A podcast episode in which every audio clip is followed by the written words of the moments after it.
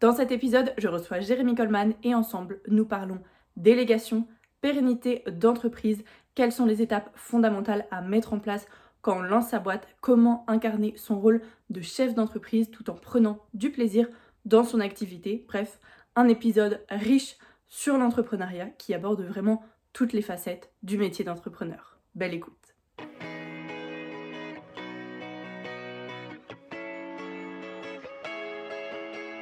Bienvenue sur le podcast La force est en toi, le podcast à destination de toutes les personnes prêtes à prendre le pouvoir de leur vie et déterminées à faire de leurs idées leur entreprise rêvée. On parle connaissance et amour de soi, organisation, réalisation de projets et entrepreneuriat. En solo ou avec un invité de qualité, je te partage les clés pour construire la vie qui t'inspire vraiment. Je suis Valentine Branks, coach pour entrepreneurs et entrepreneuses spécialisée en développement personnel et lancement de projets. Je t'accompagne vers l'épanouissement grâce à la connaissance et l'amour de toi afin que tu aies toutes les clés en main pour développer l'entreprise de tes rêves. Bienvenue Jérémy, bienvenue sur le podcast La force est en toi. C'est vraiment un, grand plaisir de te recevoir aujourd'hui. Peut-être que tu peux commencer du coup par euh, te présenter vraiment dans, les grandes lignes pour en mhm. savoir un peu plus sur qui tu es et puis on pourra aller euh, un peu plus en profondeur après. Yes, ça marche. Bah, déjà, merci Valentine de m'accueillir ici. Je suis content de pouvoir euh, être là à partager, etc.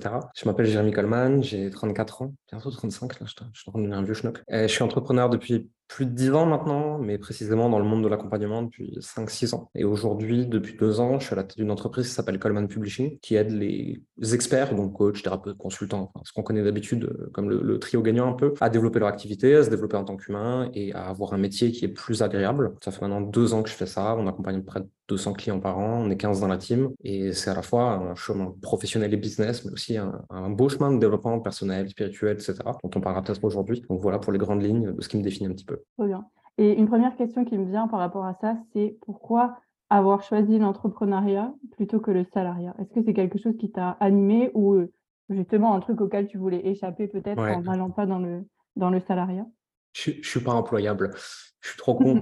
j'ai fait des stages, j'ai fait des, petits tests d'être employé. C'est absolument pas possible parce que j'aime trop mon indépendance. J'aime faire ce que je veux, comme je veux, quand je veux, etc. Mais plus que ça, j'étais pas capable d'appliquer des ordres qui venaient de ma, ma, direction, de ma hiérarchie, si je trouvais pas les gens au-dessus de moi profondément brillants euh, et sans questionner tout ce qu'on me demandait. Donc, j'étais très chiant comme employé. J'étais un très, très, très mauvais employé. En fait, je suis devenu entrepreneur. Juste, j'avais pas le choix. C'était le seul chemin de vie possible pour moi j'aurais pas pu être salarié, j'aurais été très très très malheureux en le faisant. Quoi. Et j'aurais été mauvais en plus. Mmh. Ouais, donc tu as choisi de ne pas te conformer dans quelque chose et de créer ton ouais. propre façon de faire. Ouais, c'est exactement ça. C'est de manière générale, depuis petit, je rentre pas dans les moules, je rentre pas dans les cases, je rentre pas dans les cases. Euh, et, si plus jeune, ça a pu être une souffrance parce que je, ne trouvais pas où j'appartenais. Ce sentiment d'appartenance, c'est important pour un humain. Et je trouvais pas. Et puis au bout d'un moment, en fait, je me suis construit en opposition de tout ça. Tout est parti de, de blessures de rejet, tu vois. Et puis au début, tu en souffres, et puis ensuite tu transcendes. Et, je me suis toujours construit en opposition, à savoir, euh, vous voulez que je sois comme ça, je serai différent. Et je ferai ce que je veux. Et plus ça va vous énerver, plus ça va m'amuser. Et plus je vais vous faire chier. Et en fait, euh, je me suis construit comme ça. Alors aujourd'hui, je suis un peu plus apaisé que ça. J'aime toujours euh, faire le petit gamin de 3 ans qui vient faire chier le monde. Mais c'est plus une réponse systématique, intérieure, basée sur une douleur, etc. Je, trouve ça drôle de faire chier les gens. Mmh. Parce que parce qu'ils ne comprennent pas et que ça me fait rire. quoi. Ouais, et aussi parce qu'aujourd'hui, du coup, euh, de ce que je comprends, en tout cas, c'est aussi une part de toi que tu as accepté et que du coup, tu fais de ta différence, on va dire, une, une force, alors que ça a pu être une, une souffrance avant. Ouais, bien sûr. Et puis, je me suis petit à petit dans ma vie entouré de gens pour qui ce que certains appelaient différence, en fait, était une normalité ou était des qualités. En fait, je pense que qui t'a autour de toi et dans quelle pièce tu es finalement, tu vois, sens métaphorique, c'est plus important que le reste. C'est plus important pour un, un, chemin de vie, pour être heureux, c'est de qui tu es entouré si tu es entouré de gens qui te trouvent très bien comme tu es et qui te poussent à grandir et à t'améliorer, mais qui ne cherchent pas absolument à te conformer, c'est plus facile d'être heureux. Mmh. Et euh, quand tu te lances du coup il y a 10 ans dans l'entrepreneuriat, est-ce que mmh tu avais déjà cette idée de, bah voilà, de te tourner vers euh, le trio gagnant, comme tu disais, coach, thérapeute, accompagnant? Non, pas du euh, tout. alors moi, j'ai fait un master 2 en stratégie digitale des marques. Donc, j'étais destiné à la base vraiment aux grandes entreprises, aux grandes agences, aux services de communication, aux services de marketing, etc. Et en fait, quand je me lance à l'époque, déjà, vers la fin de mes études, j'ai un média sur la mode masculine avec une, petite marque de vêtements, etc. On faisait des collaborations avec des marques. Et, euh, j'avais ça au début. Au début, j'étais blogueur, directeur de médias, on va dire. Donc ça a commencé par ça. Et après, assez vite, quand cette aventure-là, c'est fini parce qu'on a revendu le site, etc. Et on a revendu tout le média.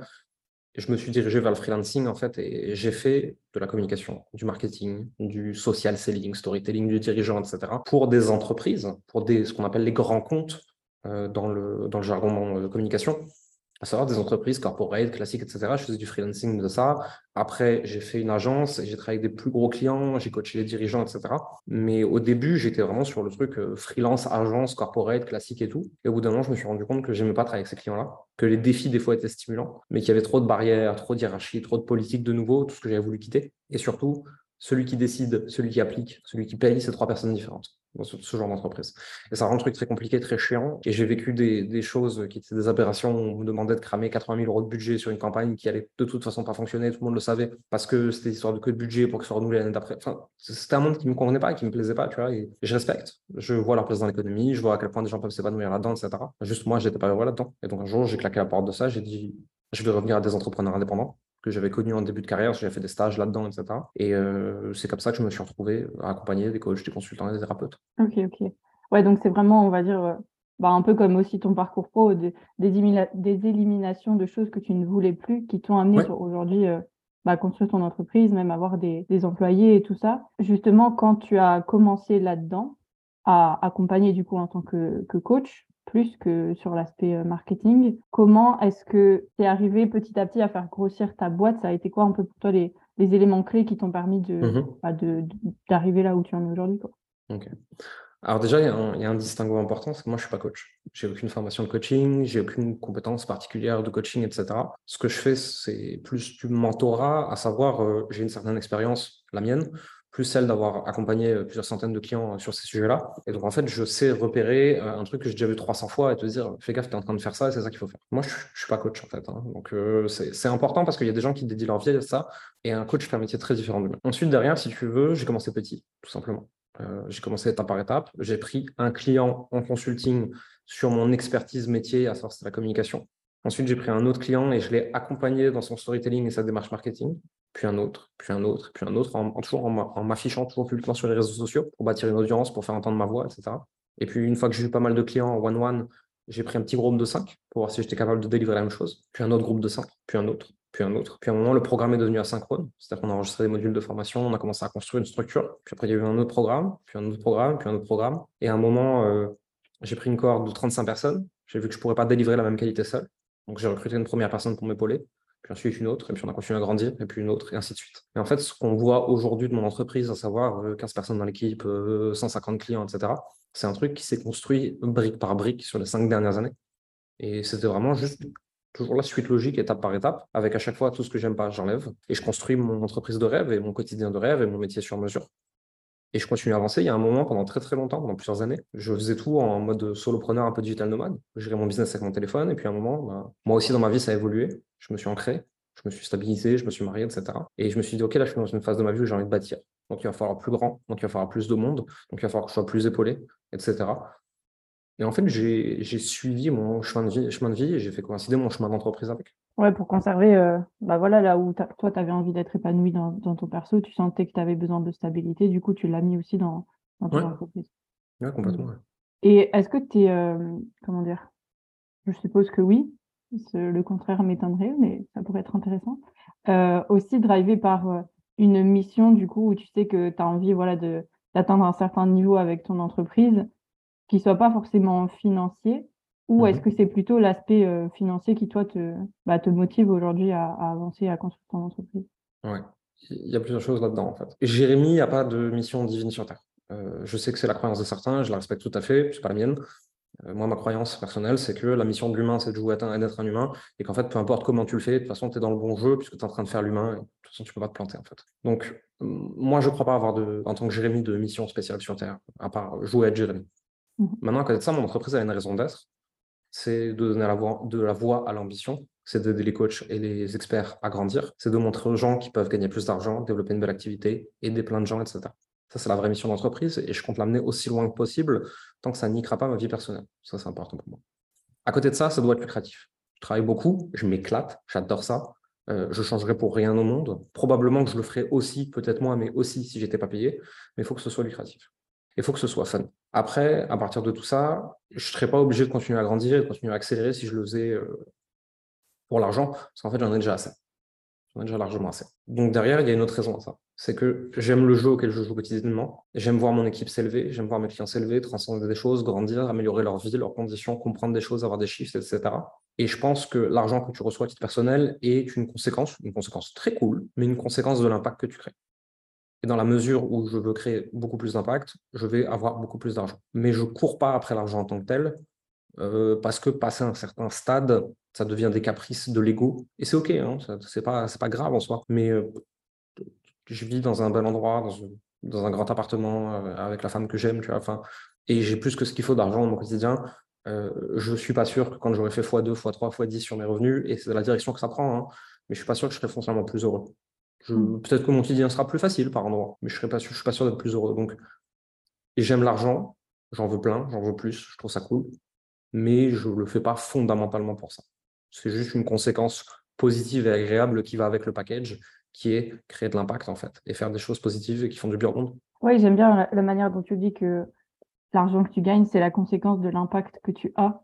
Et je trouve que c'est un message qu'on ne dit pas assez parce que souvent on se dit, ah, euh, pour moi aussi, accompagner des entrepreneurs qui débutent, euh, et c'est aussi une réflexion que je me suis fait, ah, mais combien est-ce que je vais devoir gagner? On est toujours freiné par ce truc d'argent, à en oublier qu'en fait, ce qui compte, c'est l'impact qu'on va avoir avec notre entreprise et que, bah, du coup, la conséquence, ce sera qu'on aura de l'argent. Est-ce que c'est aussi euh, quelque chose avec euh, lesquels, enfin, tu travailles avec tes clients, genre une problématique auxquelles eux, ils sont confrontés et comment est-ce que tu les amènes un peu à sortir de ce schéma? Pense que déjà, foncièrement, euh, tant que tu ne gagnes pas quelques milliers d'euros par mois, et euh, le quelque dépend vraiment des gens, de où ils vivent, de est-ce qu'ils sont toute leur famille à charge, ou est-ce que c'est euh, des gens de 25 ans célibataires, tu vois. Ça, ça peut être 1500, 2000, comme ça peut être 6, 8, 10 000. Tant que tu n'as pas atteint ces sommes-là, en fait, tu n'es pas sorti du besoin de sécurité. Parce qu'on est dans le monde qu'il est, que ce soit bien ou mal, ce n'est pas mon sujet. Il y a l'inflation, il y a les conditions qui deviennent plus difficiles, il faut être capable de bouger, etc. Tu vois. Et être capable de gagner quelques milliers d'euros par mois, déjà, c'est juste remplir son besoin de sécurité euh, dans le monde actuel qui est en train de changer profondément. Tant que tu n'as pas atteint ça, euh, je trouve que c'est presque dangereux de dire que tu ne le fais pas pour l'argent. Parce qu'en fait, tu as besoin d'en gagner plus. Juste sinon, euh, tu ne fais pas des choix, tu subis ta vie. Une fois que tu as atteint ce palier-là, tu te rends vite compte par la force des choses que l'argent, on s'en fout et que ça va juste te permettre de. Tu sais, cette phrase de l'argent ne crée pas le bonheur, mais ça enlève les problèmes d'argent, c'est déjà pas mal du tout. Et en fait, une fois que tu n'as plus l'excuse de l'argent, tu te rends compte que tu es face à toi-même et que tu as plein de trucs à aller regarder, plein de trucs à aller chercher. Et donc, finalement, avoir de l'argent, c'est aussi une façon d'avoir un certain développement personnel parce que tu peux plus te planquer derrière l'argent. Tu es obligé d'être face à toi-même. Et donc, tu grandis. Donc, il euh, faut déjà gagner de l'argent pour se mettre soi en sécurité, pour être à l'aise, pour pouvoir faire de vrais choix. Tu vois, s'il y a un client qui est toxique, euh, mais que s'il ne te paye pas, tu ne bouffes pas, qu'est-ce que tu fais? Tu gardes le client toxique. Si tu es confortable financièrement, le client toxique, tu le dégages. S'il y a une personne que tu as profondément envie d'aider, mais qui ne peut pas payer, si tu as de l'argent, tu peux lui faire un plan de paiement, tu peux décider de faire un peu de bénévolat pour une fois, tu peux proposer des choses moins chères, tu peux faire plein de choses. Si tu n'as pas d'argent, cette personne, tu ne peux pas la prendre parce que juste, il faut que tu bouffes à la fin du mois. Et donc, en fait, euh, d'abord l'argent, ensuite l'impact.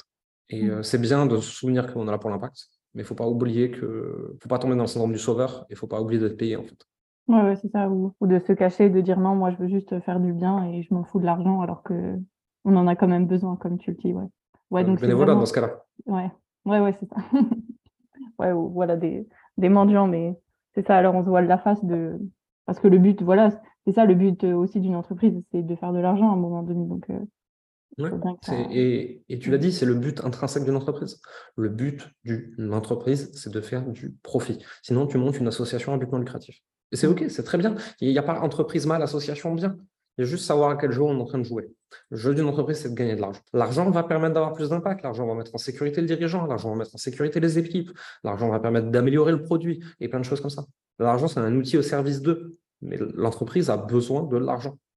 Ouais, Et tu parlais justement des, changements que ça amène aussi, euh, du fait que voilà, quand on est assez confortable financièrement, bah, ça, nous, ça nous renvoie le miroir sur nous simplement. Hmm. Euh, est-ce que c'est un truc auquel toi, tu as été euh, confronté brutalement ou pas quand tu étais aussi confortable dans cette situation? Pas tellement, puisque moi je viens d'une famille où, en tout cas quand moi, quand moi je me suis lancé, mes parents avaient de l'argent. Donc, j'étais pas, si tu veux, mon besoin de sécurité a toujours assez comblé. C'est, je suis un cas un peu particulier où quand je suis né, mes parents n'avaient pas grand-chose. Ils ont travaillé très, très, très, très, très, très dur.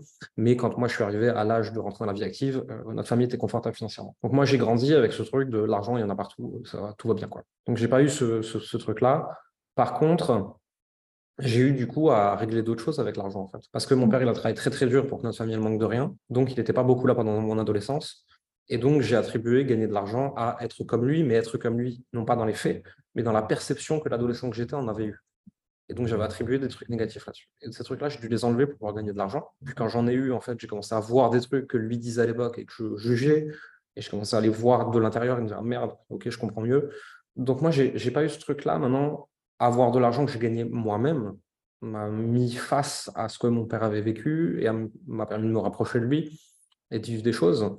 Euh, et il y a plein de choses que j'ai compris en fait. Et à chaque niveau de revenu que tu veux atteindre, euh, il faut créer un impact différent. Donc il faut être une personne différente et donc il va falloir avoir des compréhensions qui sont différentes, puisqu'au final tout part de soi. Donc il y a qui je suis, qui change mes actions, qui change mon impact, qui change mes revenus donc, en fait, à chaque fois que tu as eu des revenus, c'est que tu as eu des shifts émotionnels, personnels, spirituels, intellectuels, etc. Sinon, tu ne pourrais pas en être là. Donc, moi aussi, je me suis confronté à moi-même parce qu'à chaque fois que je disais oui, mais si je ne suis pas encore comme ça, c'est parce que je n'ai pas ça. Et quand je l'ai eu, je me suis retrouvé face à moi. Sauf que moi, ce n'était pas corrélé foncièrement aux besoins de sécurité, c'est tout. Mmh. Est-ce que tu as. Enfin, tu vois, on parle de ces changements identitaires qu'on doit mettre en place et tout. Et encore tout à l'heure, je l'ai vu dans ta story, genre si tu veux être quelqu'un d'anormal, bah, il faut d'abord le, devenir ou agir comme cette personne. Comment est-ce que justement tu as vécu un peu ces différents changements identitaires? Aussi, bah, le fait par exemple de passer de solopreneur à chef d'entreprise et chef d'une équipe aussi tout simplement. Euh, mmh. Comment est-ce que tu l'as vécu? C'était plutôt fluide pour toi ou ça t'a aussi euh, amené à... Non, c'était super dur, mais euh, j'ai été coaché, mentoré, accompagné tout le long en fait. Je, je suis quasiment jamais seul. J'ai toujours quelqu'un qui m'accompagne sur des sujets différents, etc., selon là où je bloque. Donc en fait, seul, j'y serais pas arrivé. J'ai besoin de gens qui m'ouvrent la voie, de gens qui me montrent, de gens qui me guident, de gens qui m'apprennent, qui m'expliquent, être coaché, être dans des masterminds, euh, m'entourer de gens. Euh, si j'ai un podcast et que je fais des interviews comme toi tu le fais aujourd'hui, c'est pour rencontrer des gens, pour qu'ils m'apprennent des choses en discutant, etc. Et euh, la croissance personnelle et professionnelle, c'est un chemin qui est difficile. Mais si tu es bien entouré, il paraît beaucoup plus facile. Ouais, c'est quand même, comme tu disais au début, quoi, dans, dans ta différence c'est aussi l'entourage en fait qui t'a permis de que tu t'autorises toi-même à, être toi. Je parle, souvent, si tu veux, d'une notion que j'appelle la normalisation du succès. Si tu gagnes 1000 euros par mois et que euh, je te mets 24 sur 24 avec quatre personnes qui gagnent 10 000, je peux te garantir que tu es à la cinquième dans les mois qui suivent. À cause de ça, il y a un autre truc avec l'identité qui est marrant, et je le disais il n'y a pas longtemps, euh, nous aujourd'hui, notre identité d'entreprise, c'est à peu près un million par an. Si tu nous mets à 100 000, en trois mois, on remonte à un million. Si tu nous mets à 10 millions, en trois mois, on descend à 1 million parce que notre identité n'est pas encore la bonne. Et euh, tout part de l'identité. Comment on change son identité En s'entourant de personnes pour qui c'est normal, pour voir comment ils réfléchissent, pour voir comment ils bougent, comment ils respirent, comment ils pensent, comment ils sont, comment ils se comportent, à quoi ils sont connectés. Et par mimétisme, tu peux apprendre des choses extraordinaires juste en étant au contact de ces gens-là. Mmh. J'ai envie de te demander un peu, c'est quoi euh, une des plus grosses galères que tu as eues entrepreneuriales ou en tout cas mmh un truc auquel tu n'étais pas préparé Et euh, comment est-ce que t'en es sorti enfin, Comment tu l'as vécu d'abord et comment est-ce que tu as pu sortir de ça? Je pense que le plus dur que j'ai vécu, c'était l'année dernière. C'était des vagues de haine. Euh, et on ne parle pas de trois haters et demi. Je te parle de milliers de personnes qui se mettent ensemble. Euh. En 2022, on a vécu une attaque par euh, un YouTuber, une attaque par un média, ça c'était de la note. Et ensuite, on a une communauté satirique, parodique, qui a décidé qu'on était des escrocs, avec une volonté très clairement affichée je vais couler son entreprise et tu vas mourir. Et c'est des centaines, voire des milliers de personnes qui se sont mis ensemble dans ce but. Ça, c'est dur. Mmh. Ça, c'est dur parce que foncièrement, juridiquement, on aurait pu les ruiner, mais ils s'en foutent. Donc, ça ne sert à rien. Donc, en fait, il faut réussir à encaisser la haine gratuite toute la journée, avec ce sentiment d'injustice fort, en te disant la seule chose que je peux faire, c'est de les ignorer assez longtemps, ils finiront par en avoir marre. Et ça a été le cas. Mais ça, c'est super dur. Euh, et heureusement que j'étais bien entouré. À part ça, euh, je pense que les recrutements qui se passent mal, c'est dur. Humainement, tu vois, quand euh, tu dois prendre quelqu'un entre quatre yeux et lui dire stop, et que la personne, elle s'y attendait pas, ou que plein de choses, tu vois. moi, j'ai des personnes qui étaient en larmes dans les entretiens. C'est super dur humainement. Et en même temps, tu sais que tu fais ce qui est juste aussi bien pour toi, pour l'entreprise et pour cette personne. Parce que si c'est pas la bonne personne, elle ne doit pas rester à cette place-là. Mais ça, c'est des trucs qui sont super durs. Moi, tout ce que j'ai vécu de plus dur, c'est tout ce qui était lié à l'humain, en fait. Hein. Mmh. Donc, quand on se fait marave la gueule gratuitement, euh, c'est dur. Quand ça se passe mal pour ma team, euh, c'est dur. Quand ça se passe mal pour des clients, c'est dur. Euh, à chaque fois qu'il y a de l'humain impliqué, pour moi, c'est ce qui a été le plus difficile parce que, bah, si tu veux, je dois défendre les intérêts de mon entreprise. Mais en face, je suis des humains et puis moi, j'en suis un. Donc, des fois, je dois prendre des décisions qui sont juste pour l'entreprise et qui est la bonne décision, mais qui ne veut pas dire qu'elle n'est pas difficile humainement à prendre. Et être capable de prendre ce genre de, de décision, je pense que c'est les choses les plus difficiles que j'ai vécues.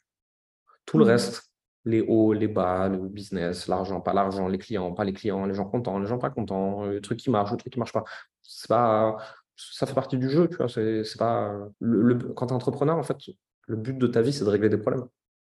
Et si tu te lèves le matin en sachant ça, ça va, tu vois. je me lève, c'est cool. Qu'est-ce que je vais régler comme connerie aujourd'hui, tu vois On va rigoler. Et, euh, et puis après aussi, telle une thérapie d'exposition, à force d'être confronté à des choses, ça devient plus facile. Tu vois, à la cinquième attaque, ça ne te fait plus rien. Euh, au cinquième truc qui se passe mal dans un domaine, ça ne te fait plus rien, ou ça te fait plus pareil en tout cas. Et puis tu as les process, tu as les façons de réfléchir, tu as les façons d'agir pour savoir comment faire. Plus tu pratiques un truc, plus ça devient facile.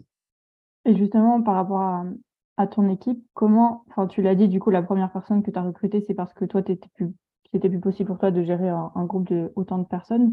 Comment est-ce que tu sais quel profil recruter? Est-ce que c'est toujours, bah voilà, tu fais grossir et puis tu dis, OK, ben là, il faudrait quelqu'un en plus? Ou est-ce que c'est parfois euh, l'inverse? Tu dis, ah, ben, j'aimerais bien avoir ce profil-là pour que ça amène du plus dans mon équipe. Comment tu gères un peu euh, l'évolution de, ton équipe?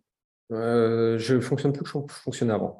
avant, je faisais grossir et puis quand ça a pété de toutes parts, je me demandais quel profil recruter en urgence. Le problème, c'est que le recrutement en urgence, c'est toujours un mauvais recrutement.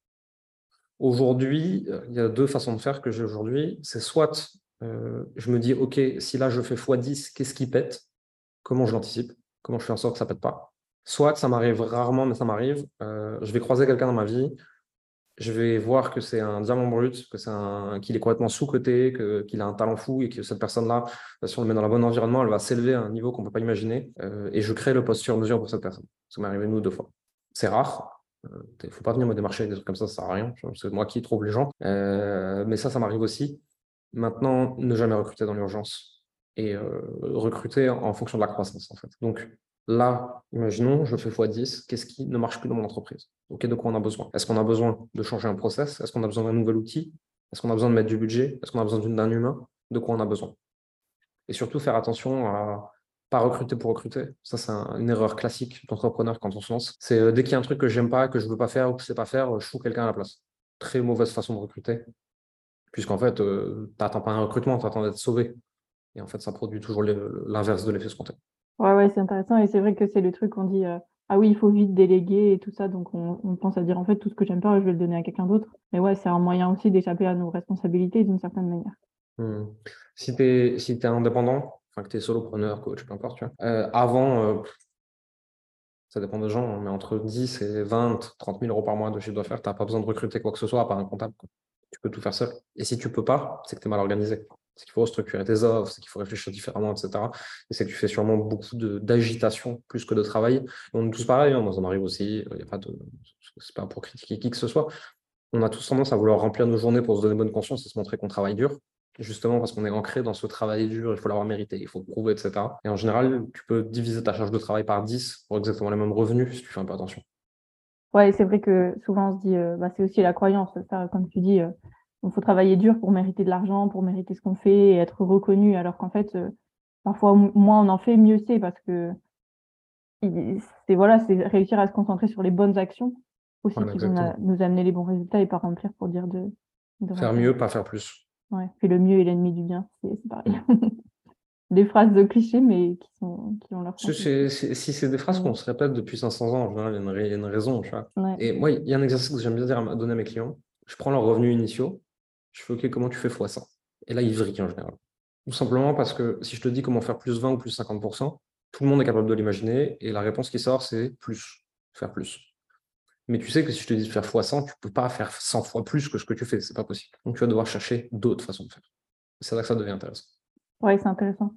Ceux qui nous écoutent euh, peuvent aussi faire l'exercice, se poser ces mmh. questions. Et c'est vrai que c'est aussi un exercice que j'ai fait il n'y a pas longtemps. Et en fait, ça te met directement le doigt aussi sur le problème qu'il y a aujourd'hui. C'est que certainement que tu fais trop, mais trop de pas ce qu'il faut. De rien.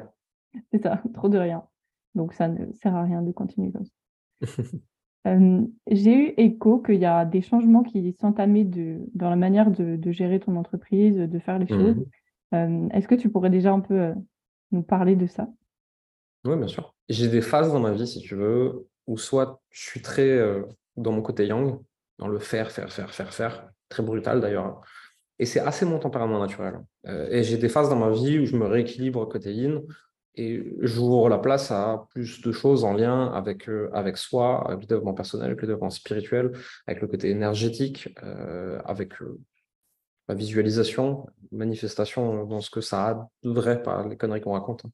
C'est, la manifestation, je suis très pour à partir du moment où on n'oublie pas la dernière étape, c'est-à-dire prendre des actions inspirées. Mmh. Je, suis anti, euh, je vais chanter des chansons, l'argent va arriver.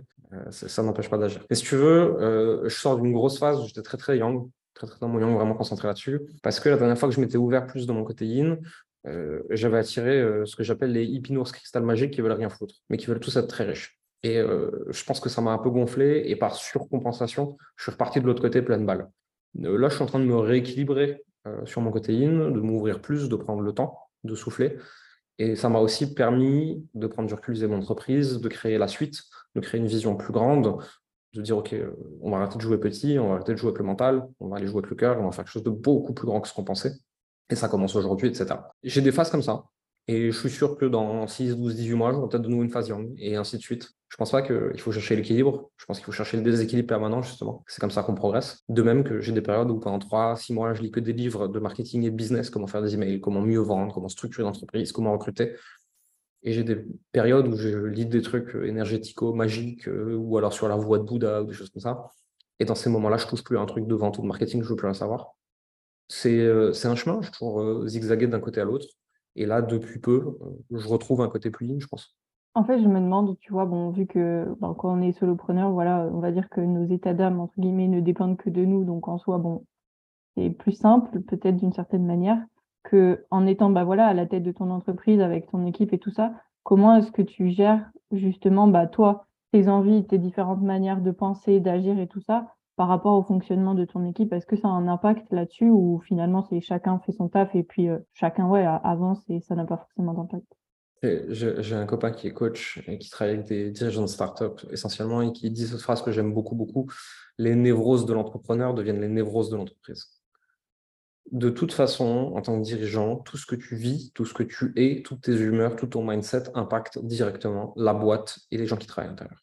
Et c'est le résultat. C'est immédiat et tu ne peux pas faire autrement. Il faut juste l'accepter, comme ça tu gagnes du temps.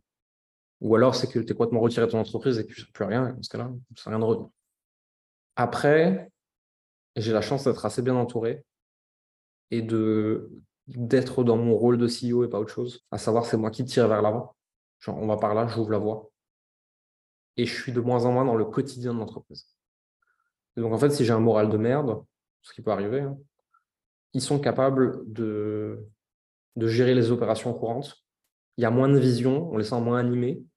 Les clients sont moins animés aussi, du coup. Mais la boîte, elle ne périclite pas. Puisqu'en fait, tout le monde sait ce qu'il a à faire au quotidien. Donc, j'ai le temps, si j'ai besoin, de faire un retour à moi, un repli sur moi, pour regarder ce qu'il y a à l'intérieur et pour revenir avec une, nouvelle vision plus grande ou différente. Maintenant, effectivement, à partir du moment où on a beaucoup de clients et on a une équipe, tu réfléchis plus que pour toi. Tu réfléchis aussi en tant que collectif. Et je ne pense pas qu'il faille chercher à se sacrifier pour le collectif. Je crois plutôt à l'égoïsme. Et en fait, euh, mon but, c'est d'aligner les égoïsmes de tous. Donc, comment je fais pour que Jérémy qui pense pas qu'à sa gueule, l'entreprise qui pense qu'à sa gueule et chacun des acteurs de l'entreprise qui ne pense qu'à leur gueule aient envie d'aller tous dans la même direction? Là, il faut trouver un moyen de gagner tous ensemble. Et si on arrive à faire ça, chacun peut continuer à être le plus pur de ce qu'il est, à savoir penser qu'à sa pomme, c'est profondément humain, mais on a réussi à aligner les égoïsmes de chacun. Et si on arrive à faire ça, ça avance mieux.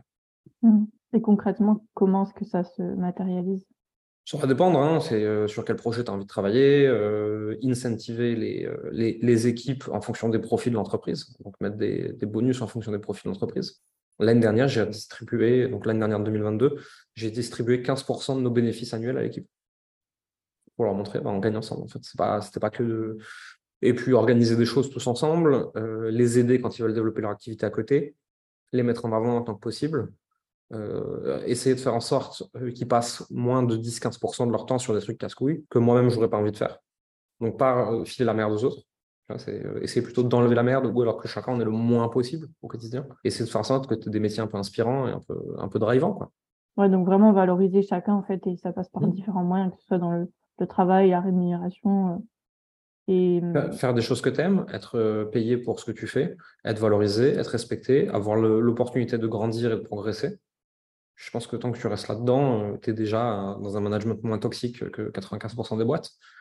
Après, moi aussi, en tant que manager et CEO, j'ai dû apprendre plein de choses. J'étais tout pourri au début, c'était une catastrophe. J'étais nul. Dès que je disais un truc à quelqu'un, il se vexait. Euh, j'étais hyper agressif parce que je ne savais pas parler aux gens. J'ai appris tout ça. Et euh, je pense que n'importe qui peut apprendre. Et moi, j'ai encore énormément de progrès à faire. Mais j'estime que je suis sur la bonne voie parce que je suis un peu mieux qu'hier. Et c'est quoi pour toi la qualité la plus importante à développer en tant que manager, CEO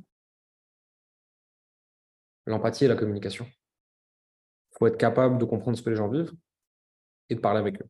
Et parler avec eux, ça va, faire, ça va être surtout de la communication non violente. Donc, euh, voici les faits. Moi, j'ai ressenti ça.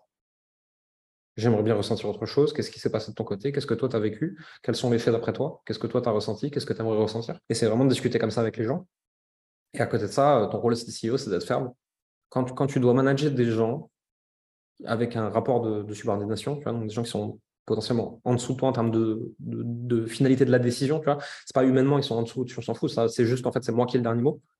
Euh, il faut être capable de faire preuve de fermeté et d'empathie. C'est-à-dire écouter, comprendre, entendre, tenir compte. Et à la fin, mon, job, c'est de décider en fait. Mon job, c'est de prendre la décision et d'assumer les risques. Eux, ils n'ont pas assumé ce risque-là, du coup, ils ne décident pas. Par contre, j'ai le droit de les écouter. Et en fait, c'est vraiment c'est euh, communiquer et euh, faire preuve de, fermeté et de douceur et de compréhension et d'humanité. C'est pas simple, hein, c'est un sujet difficile, tu vois. Et, de la même façon que là, je te dis ça, mais c'est facile de le dire. Je suis sûr qu'il y a encore plein de moments où je le fais pas, tu vois. Euh, j'écrivais un post sur LinkedIn l'autre jour sur les valeurs d'entreprise. On a toujours tendance à faire la même connerie tous. C'est-à-dire que je placarde des valeurs d'entreprise que j'aimerais avoir, je fais un joli deck avec des couleurs et je dis voici nos valeurs. Il y a un, gros gap entre ce que tu fais une placarder sur le mur et la réalité de ce que les gens vivent. Donc, il faut regarder ce qui se passe au quotidien. Il faut dire, OK, quelles sont les valeurs qu'en fait on incarne vraiment? De la même façon que je peux te faire des grandes phrases sur la communication, parce que c'est l'idéal vers lequel j'aimerais tendre. C'est l'image que j'aimerais avoir de moi. Il y a plein de fois où j'y arrive pas encore. Par rapport à toutes ces notions de, communication et tout, et comme tu disais, de pas d'échanger avec ton équipe, c'est aussi ce, principe de feedback, d'avoir une hmm. certaine humilité aussi en tant que, dirigeants pour consulter les équipes et bah, réussir, même si tu dis il n'y a pas trop d'échelle, ben, à se mettre quand même à leur niveau, en tout cas, de comprendre ce que eux y vivent pour pouvoir aussi, ben, toi, améliorer ta façon d'être et d'agir. Oui, complètement. Ça ne sert à rien d'avoir une équipe si tu ne les écoutes pas. Euh, dans ce cas-là, euh, de toute façon, maintenant, avec les IA, on n'aura plus bientôt plus besoin. Auras, si tu veux du presse-bouton, tu auras du presse-bouton, du vrai. Tu vois. Euh, faire faire du presse-bouton à des humains, quand aujourd'hui des machines peuvent le faire, je trouve ça un peu nul. Alors, on en fait tous un peu au quotidien sur deux, trois petits trucs qu'on bidouille et tout, tu vois, mais enfin, si, tu fais travailler des gens, valorise leur expérience, leur expertise et, écoute-les, en fait. Sinon, c'est rien qu'ils soient là. Et si tu n'as pas envie de les écouter, c'est qu'ils n'ont rien à foutre dans ta boîte. Aussi simple que ça.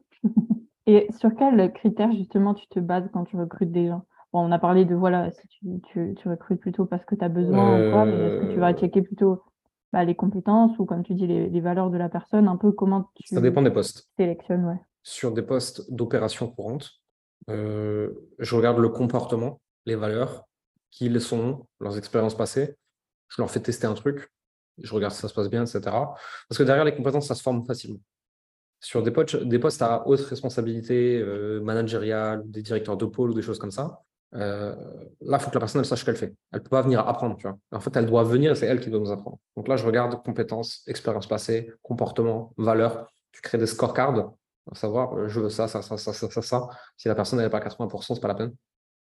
Ou alors, il faut vraiment qu'il y ait un miracle. C'est une personne qui a 50, ça veut dire qu'elle fait que la moitié du job. Quoi. Donc, faire attention. Donc, ça dépend vraiment euh, des postes d'opération. Je regarde essentiellement les valeurs, le comportement, la personnalité. Des postes de direction, je vais regarder là vraiment les compétences et le background. Ouais, ouais. Donc, encore une fois, ça dépend vraiment de, bah, de ce que tu as besoin aussi et de ce que tu attends du profil que tu recherches. Quoi. Mmh. De la même façon, regarde, c'est euh, si tu dois recruter euh, un aide-soignant, les compétences d'aide-soignant, t'en fous, tu le formes. Ça prend 6 mois, 12 mois, 18 mois, 24 mois, j'en sais rien combien de temps ça prend de former un aide-soignant, mais bon, on sait qu'on est capable d'en former. Et, et plutôt à l'appel, c'est d'ailleurs malheureusement pour ça qu'ils sont pas assez payés. Demain, tu dois avoir un mec qui doit prendre la décision finale sur l'opération cardiaque du président de la République. Tu ne prends pas un mec qui est sympa et qui est minutieux, mais qui a jamais fait ça. Mmh. C'est pareil dans une boîte. Un poste de direction, il faut des experts, tu n'as pas le choix. Euh, sinon, l'entreprise est à risque. Des postes d'opération, si la personne a le, bon état d'esprit, les bonnes valeurs, la bonne culture, la bonne personnalité, tu peux la faire monter en compétence. C'est intéressant de, bah, un peu de déconstruire ce qui se passe au sein d'une boîte, parce qu'on voit souvent bah, voilà, tout ce qui est à l'extérieur, pareil, tout ce qu'on montre de joli, de beau, de sympa, comme tu disais, afficher ses valeurs sur les réseaux sociaux. Mais, euh, et je pense que c'est aussi bah, le, un idéal que beaucoup aimeraient bien atteindre, voilà, de dire ouais, trop bien, avoir une équipe et tout, alors qu'en fait, ça inclut plein de choses. Et euh, je pense que c'est important aussi d'être conscient que bah, quand tu vas être CEO, manager, euh, chef de, ton entreprise, des clients, bah, en fait, as plus le... tu fais plus du tout les mêmes actions que quand tu étais tout seul. Non, non, mais après, ça dépend. Tu peux construire aussi une boîte euh, où tu fais à 80% ces actions-là. Mmh. Moi, j'ai choisi d'incarner pleinement mon poste de dirigeant parce que c'est ça qui m'éclate. Et je fais encore un peu du marketing dans ma boîte. Mais je connais des gens qui sont au même niveau que moi et en fait, ils passent encore 80% de leur temps à faire du coaching. Parce qu'ils ont structuré leur boîte de cette façon-là. Moi, je le structure autrement et c'est OK aussi. Je pense que ça dépend vraiment de comment tu structures ton entreprise. Et, et pour tout ce qu'on disait avant, tu vois, de, placarder ses valeurs, machin, faut pas oublier aussi pour ceux qui nous écoutent que de toute façon, tout ce que je dis est à prendre avec des pincettes et avec un peu de recul. Parce que non seulement je peux que m'exprimer par rapport à ma propre conscience de moi et de ce que je dis, ça se trouve, tu demandes à mes équipes, ils vont dire le contraire de ce que je viens de raconter. Hein. C'est possible, j'en sais rien. Et en dehors de ça, je suis dans un podcast en train de faire mon show, entre guillemets. J'essaie d'être aussi authentique, aussi transparent que possible, mais nécessairement, je suis dans un exercice de représentation. Euh, j'ai des éléments de langage, j'ai des habitudes de discours, etc. Il y a probablement à minima 3-5% de tout ce que j'ai dit qui sont des trucs, si je regarde de plus près, en fait, eh, j'ai un peu enjolivé. Parce que c'est l'exercice qui veut ça.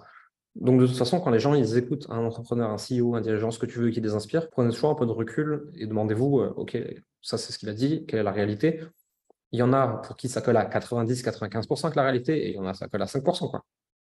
Mmh. ouais, ouais, merci de, le dire et de le, souligner aussi. Et c'est vrai que bah, de toute manière, euh, oui, voilà, comme tu disais même euh, au tout début, c'est que c'est important d'être entouré aussi de personnes qui sont bah, là au niveau où on aimerait bien atteindre, mais toujours en ayant conscience qu'en fait, c'est leur réalité et que eux ils le racontent aussi avec leur propre spectre et selon la situation dans laquelle ils sont. Comme tu dis bah là oui voilà c'est on va dire entre guillemets euh, ton moment de de nous partager ça. Tu vas pas euh, venir en pleurnichant et en disant ah non le c'est malheureux, ne, ne soyez pas entrepreneur, alors que c'est aussi ton business de former les après, Après, je, pleure, après, je pleurniche sur les réseaux sociaux quand je suis pas content. Ça m'arrive quand même des fois, je fais la gueule, je suis énervé, je le dis en fait, c'est pas grave. Mmh. C'est, euh, je suis humain. Je ne peux pas véhiculer cet entrepreneuriat Instagram où c'est tout le temps facile, où c'est tout le temps beau et on est en Lamborghini à Dubaï. C'est pas, c'est pas ce que je vis au quotidien, c'est pas ce que j'ai envie de raconter.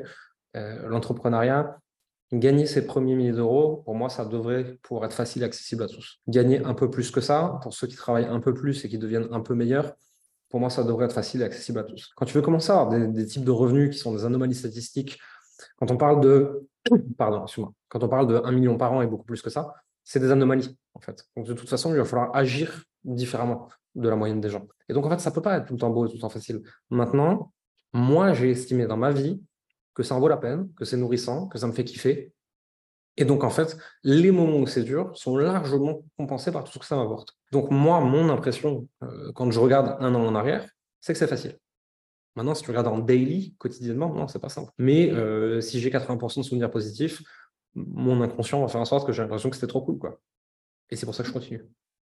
Ouais, ouais, c'est ça. C'est fou. Je remarque aussi, on a cette tendance à oublier, en fait, euh, ouais les, trucs difficiles, on dit mais non, ça va, c'est simple. Mais ouais, c'est ça, c'est aussi, ben, en soi, c'est aussi bon signe, je pense qu'on est sur la bonne voie pour nous. Si on arrive à oublier euh, les moments plus, plus durs. Et... Ouais, je pense, ouais.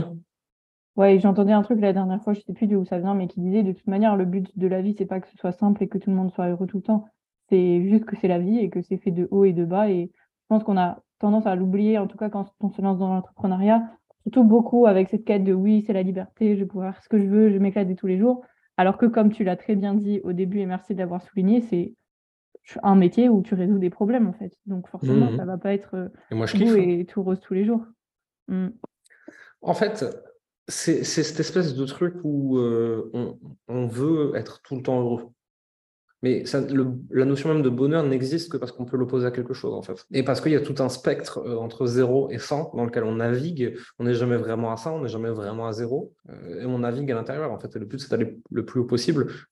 Si tu veux, j'essaye d'avoir un maximum de joie dans ma journée et de zones de flow où je m'éclate. Ça ne représente pas 100% de ma journée, mais mon but, c'est que ça tende vers le maximum possible. Le reste fait partie du package. C'est pas un problème j'en ai largement les récompenses qui viennent s'opposer à ça. Moi, j'estime, j'ai l'impression de faire le plus beau métier du monde, je m'éclate quotidiennement, j'aide des gens, je suis dans ma zone de génie, j'impacte à une grande échelle, je gagne de l'argent en plus, je vis où je veux, je fais ce que je veux, j'ai la vie trop cool. Est-ce que j'ai dû faire des choses difficiles pour en arriver là? Oui, parfois. Mais je recommence de zéro demain, je refais pareil. Ça m'intéresse de savoir c'est quoi euh, une journée type dans la vie de Jérémy Coleman. Euh, alors, je vais me lever en général entre 4 et 5 heures. Euh, je fais pas de Miracle Morning, tout ce truc-là. Hein, J'allais euh, dire pour une petite Miracle Morning ou... non, pas, non, pas du tout. Je fais pas de ce truc-là. Euh, c'est juste que mon chronotype fait que euh, je me lève tôt, je, suis du matin. Je ne mets mhm. pas de réveil. Hein. Je me lève entre 4 et 5 heures sans réveil. Et puis, si des fois c'est 6 heures, bah, c'est 6 heures. Et des fois, je fais une insomnie, c'est 3 heures. Et des fois, je, fais la grasse jusqu'à 7 h Mais bon, globalement, je me lève très tôt. J'apprends, je, lis, j'écris, en général jusqu'à 6h, 6h30. Ensuite, je pars au sport. Ensuite, je vais au bureau. Je suis au bureau euh, en ce moment de 8h30, 9h jusqu'à 15-16h. Euh, des fois, je fais un aller-retour chez moi, vite fait pour ma femme entre les deux.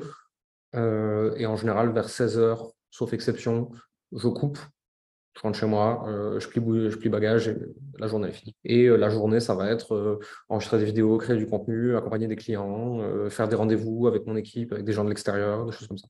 Ok, ok. Et justement, comme tu, tu évoques ta femme, elle aussi, elle est dans, dans l'entrepreneuriat ou pas du tout? Alors au début, euh, quand je l'ai connue, oui, parce qu'elle pratiquait le shiatsu. Ensuite, elle s'est arrêtée pour reprendre des études de psycho. Entre-temps, elle avait été éducatrice de jeunes enfants. Et aujourd'hui, elle travaille au sein de l'entreprise, puisque c'est notre customer care. Ok, ok. Ouais, c'est intéressant. Et comment ça se passe du coup euh, Forcément, la question me brûle les lèvres. Entre bah, le fait que ce soit en même temps ton employé, mais en même temps, c'est aussi ton épouse. Est-ce que c'est simple de faire la différence euh, la différence? Le seul truc qui est chiant, c'est que du coup, le boulot occupe encore plus de place qu'avant. Déjà, moi, je suis un obsédé de ce que je fais, donc en fait, on en parlait déjà beaucoup. Mais là, vu que maintenant, ça la concerne encore plus, on en parle encore plus qu'avant. Donc, euh, potentiellement, euh, qu'il soit 6 h du matin ou 22 h s'il y en a un qui a envie de dire un truc, il le dit. Donc, ça, il y a moins de coupures et ça, c'est pas toujours évident. Et on est encore en train d'apprendre à naviguer avec. Maintenant, pour le reste, je m'en fous, puisque j'écoutais son avis avant qu'elle travaille chez nous. Sauf que maintenant, en plus, elle est à l'intérieur je valide et respecte ses compétences. Donc en fait, j'écoute ce qu'elle me dit et il n'y a pas de rapport hiérarchique entre moi. C'est-à-dire, elle est responsable d'un truc que moi, je ne sais pas faire comme elle. Et donc, c'est elle qui me dit comment ça doit être fait. Donc en fait, c'est comme si j'avais pris euh, une consultante experte d'un domaine. Tu vois, c'est pas euh, le fait que ce soit mon employé, en fait, on s'en fout. Euh, donc ça, ça crée pas de problème. Et même par rapport bah, aux autres personnes de l'équipe non plus, ça, ça reste. Non, puisqu'ils reconnaissent son expertise là où elle est. Et euh, elle fait en sorte, elle, de de ne pas avoir un avis qui serait directif sur les sujets qu'elle ne maîtrise pas, et elle le fait très bien. Et euh, les sujets qu'elle maîtrise, tout le monde reconnaît dans l'équipe qu'elle la maîtrise, et tout le monde l'écoute. Ouais, ouais, c'est intéressant de voir ouais, comment. Bah, encore une fois, c'est comme tu disais au début aussi, tu te sers des forces de chacun et des valeurs de mmh. chacun pour euh, bah, créer en fait une, ouais, une, harmonie, quoi. Peu importe le rôle que la personne peut avoir dans la vie personnelle valoriser euh, là où les gens ils sont bons. Marie, en tant que customer care, elle est extraordinaire, donc c'est pour ça qu'on l'a mis là. Euh, et c'est tout, en fait. Et est-ce qu'un autre poste, elle aurait été extraordinaire? J'en sais rien. Peut-être qu'on aura l'occasion de le voir dans le futur, si elle en prendre plus de place dans l'entreprise, et c'est pas le cas, c'est OK aussi. Et j'ai toujours resté assez euh, vivre et laisser vivre, tu vois, les gens ils viennent, ils partent, ils montent, ils changent, ils se mettent à côté, en dessous, au-dessus. moi, j'aime bien que dans mon entreprise, ça bouge, en fait. Et s'il y en a qui me dit demain, moi, le poste où je suis, il me plaît pas, je veux faire ça, bah, euh, si ça a du sens et que tu es assez bon et qu'on cherche quelqu'un, ok, go, faisons un test. Si j'estime que non, ben, je te dirai non et euh, tu peux partir ou continuer ce que tu faisais et les deux sont ok. Il n'y a pas de grief. Une entreprise, c'est un organisme vivant d'une certaine façon et c'est bien que ça bouge à l'intérieur.